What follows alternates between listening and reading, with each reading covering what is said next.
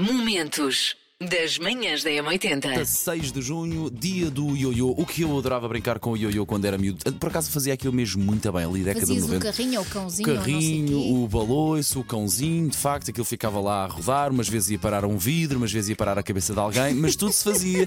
ninguém deixava de brincar, ninguém, ninguém caía para o lado por causa de levar com o ioiô na tola. A verdade é essa. Olha, eu tentava, Clássico. fazia três vezes e aquilo rolava-se tudo e pensava, pronto, isto não é para mim. E hoje os parabéns vão para. O Martim Mendes! Parabéns, Martins, faz eh, oito anos. É um negociador nato, diz a mãe, ou pelo menos tenta com a mãe, para ver se leva a avante. Está sempre pronto para ajudar na lida da casa, ótimo. Ok, e tem um ok. tique, roer as unhas, mas é roer as Ai. unhas todas, Ok, olha- todas. olha, onde das eu conseguir mãos, deixar de o fazer. Enfim. Olha lá, isso já não. E quando chateia com a mãe, diz: também tens sempre que mandar em tudo. Isto é um clássico, não é? Os filhos dizem isto às mães, mas é o papel, é o papel das mães. Portanto, parabéns, de Um facto. grande beijinho, Martim. Manhãs da Né? M80. Falemos então de viagens e de histórias de excesso de peso na bagagem nos aeroportos. Isto é uma história giríssima e felizmente que acaba relativamente bem. Então imagina isto: duas amigas foram viajar para Adelaide, na Austrália, e de repente perceberam que tinham peso a mais na mala. Então uma delas percebeu que estavam a verificar bagagem a bagagem, então começou a vestir o máximo de peças de roupa que conseguiu até não se conseguir mexer mais. Quem nunca? Isto para quê? Para evitar pagar a multa por excesso de peso na bagagem. Só que ela vestiu quase 6 quilos de roupa. Só que, apesar de todo o esforço, ela pagou na mesma os 65 euros. Era uma questão de justiça para os outros passageiros. Manhãs da Mas M80. aconteceu mais ou menos uma coisa. Aliás, não é mais ou menos, aconteceu uma coisa igual a isto. Foi, eu fui viajar para Nova Iorque em novembro, portanto, muito frio em novembro, roupa muito quente, e depois ia na mesma altura para Orlando, que do outro lado a coisa estava muito, Muito mais. quente, né? Não era muito quente, mas estava relativamente mais quente, portanto dava para andar de calções e de t-shirt. Ah, eu não sabia que nos voos internos nos Estados Unidos se pagava ah, a bagagem e se pagava a mala de porão. A verdade é que na altura nesse voo. Pá, ia todo confiançudo quando já é a altura de pesar as malas, pá, malas de viagem grandes daquelas de, pá, das, das, das grandes, Sim. não é? Pá, começa a perceber que o excesso de peso é, pá, era pá, aí 200 e tal euros só pela minha. Abri a mala de viagem, de facto, no aeroporto, tudo espalhado pelo chão, pá, esquece tudo, virado do avesso, toda a gente a ver a minha roupa, tudo mal. Calcei botas eh, para ir para o calor, botas para ir para o calor, casacos de neve para ir para o calor, eh, t-shirts e t-shirts, camisas e camisas, máquinas fotográficas tudo ao peito, as lentes mais pesadas tudo ao peito. Pá, esquece, eu parecia um boneco completamente todo insuflado ali. Conseguis mexer-te? Mal e porcamente, mas ia com muito calor. Ah, mas consegui eh, baixar para os 200 euros. Aliás, eu lembro que na altura nem sequer me deixavam pôr a mala, porque a mala ia mesmo muito, muito pesada. Pá. O Paulo a suar e depois de repente, pumba, paga na mesma. O Paulo a soar com o preço que ia pagar de, de- por uma mala de viagem. E não foi pá, porque eu não sabia de facto se pagava os voos internos nos Estados Unidos. De, e este era de Nova York para Orlando, porque eu ia para a Disney World na altura. E foi uma viagem gira, só que a coisa podia ter corrido mal. Eu fiquei um bocado em pânico quando. Então, e agora tenho que pagar aqui o excesso de bagagem. E eu, oh, diacha, Deus rim. Então a minha história é, eu andava, andei embarcada quando era nova, naqueles barcos de cruzeiro, e o meu primeiro contrato, ao fim de sete meses de estar lá fora, comprei muitas eh, estátuas e muitas coisas que, na minha opinião, eram giras para trazer de decoração para a minha casa, coisas que eu ainda hoje tenho. Mas ao chegar ao aeroporto de Faro, ah, uma pessoa sozinha com cinco malas, as senhoras acharam que era muita coisa. E então fiquei mais de meia hora a inspecionarem as minhas malas, para depois a senhora abrir as malas à minha frente e dizer: Oh, mas isto é só tralha?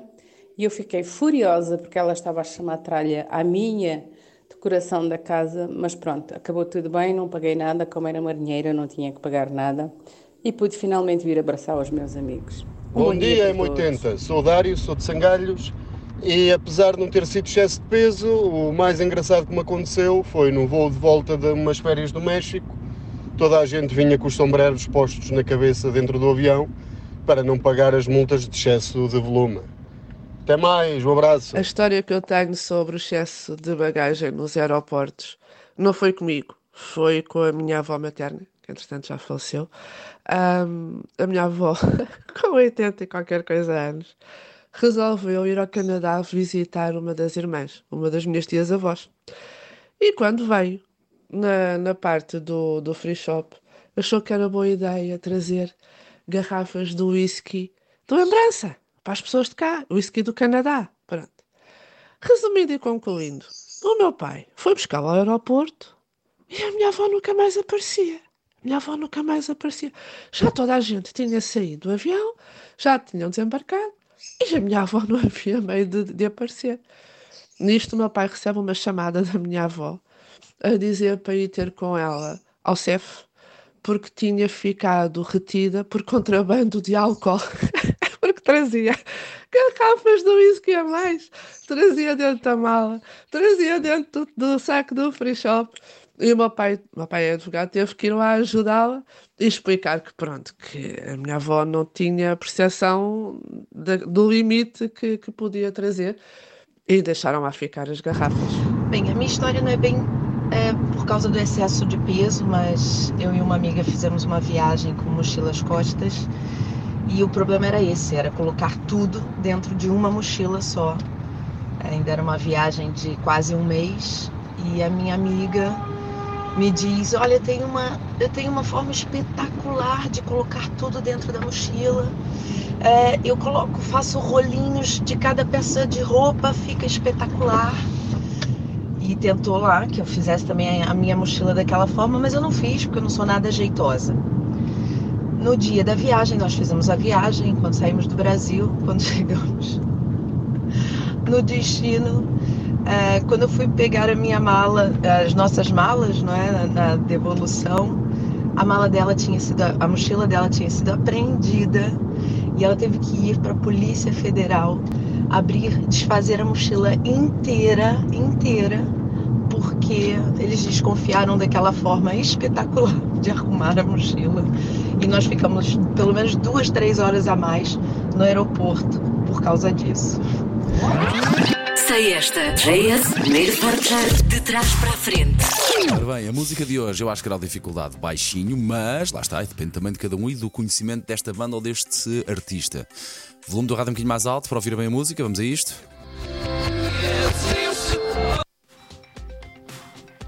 Espera, era, era só passares mais um bocadinho. Só se pedires, como assim se, pedi- que só se pedires lá. como pedíamos nos anos 90, mais um bocadinho. Hã? Mais uma beca. Ah. Bom dia, M80. Daqui fala a Joana. Também eu os ouço todos os dias, mas hoje é a primeira vez que estou a participar.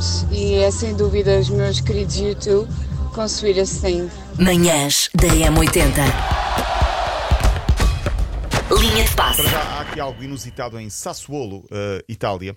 Isso é um Eh, clube italiano, É um é? clube, uma cidade também. Eh, o jogo na última jornada entre o Sassuolo e a Fiorentina. Há imagens, e, eu, e não é montagem, de um adepto a pescar no fosso de um estádio. ah, eu vi Viste isso, isso? eu Mas, vi é- isso. Mas era uma metáfora para qualquer coisa? Não, não. Ou estava. Estava a pescar um peixe. sim, sim. Sai um peixe vivo de um fosso. O fosso é, portanto, aquela separação entre as bancadas e o relevado.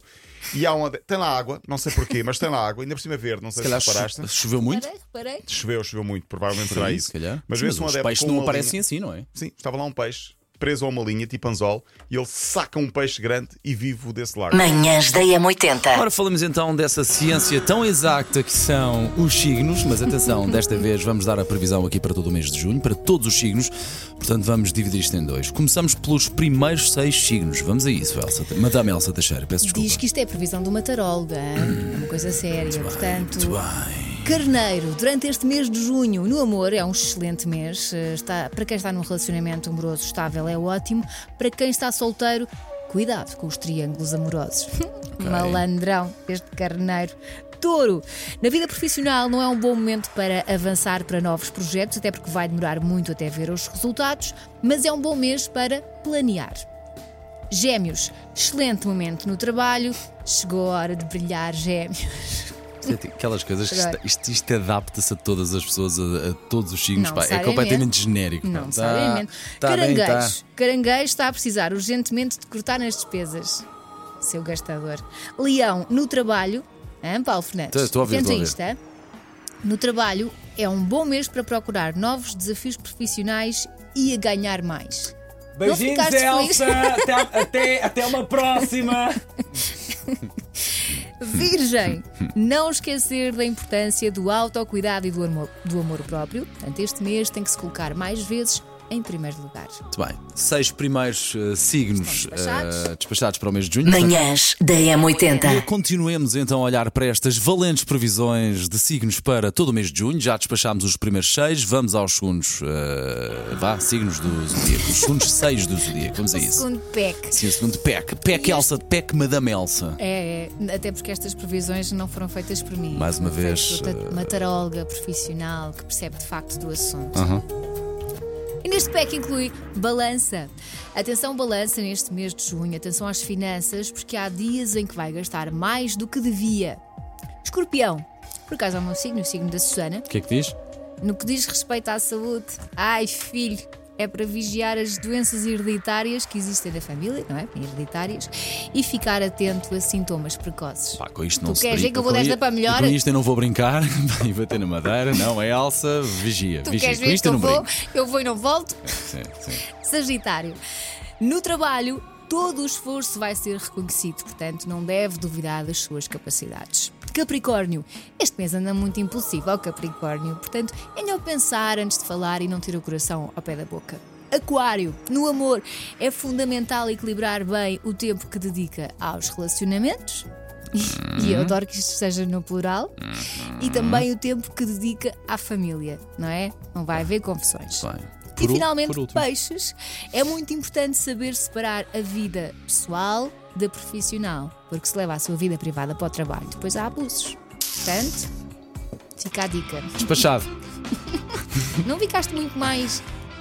Começámos é? por apresentar isto como ciência exata.